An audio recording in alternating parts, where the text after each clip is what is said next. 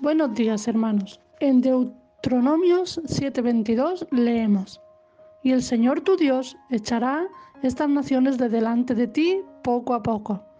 No podrás acabar con ellas rápidamente, no sea que las bestias del campo lleguen a ser demasiado numerosas para ti. María era una chica alegre y feliz, pero un día se despertó con malestar en su cuerpo. Se sentía debilitada, no tenía fuerzas para levantarse de la cama.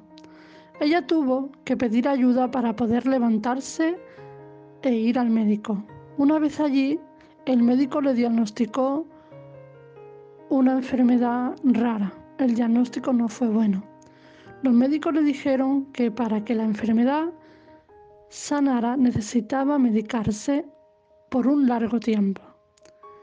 El tiempo iba pasando y María seguía debilitada y sin fuerzas. Y después de algún tiempo María empezó a perder un poco la esperanza. Y claro, su mente empezó a jugarle malas pasadas. La duda invadía su mente.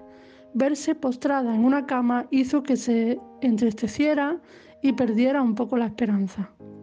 Un día, mientras oraba, recordó el pasaje de la Biblia que dice, y después que hayáis sufrido un poco de tiempo, el Dios de toda gracia, que llamó a su gloria eterna en Cristo, el mismo os perfeccionará, afirmará, fortalecerá y establecerá.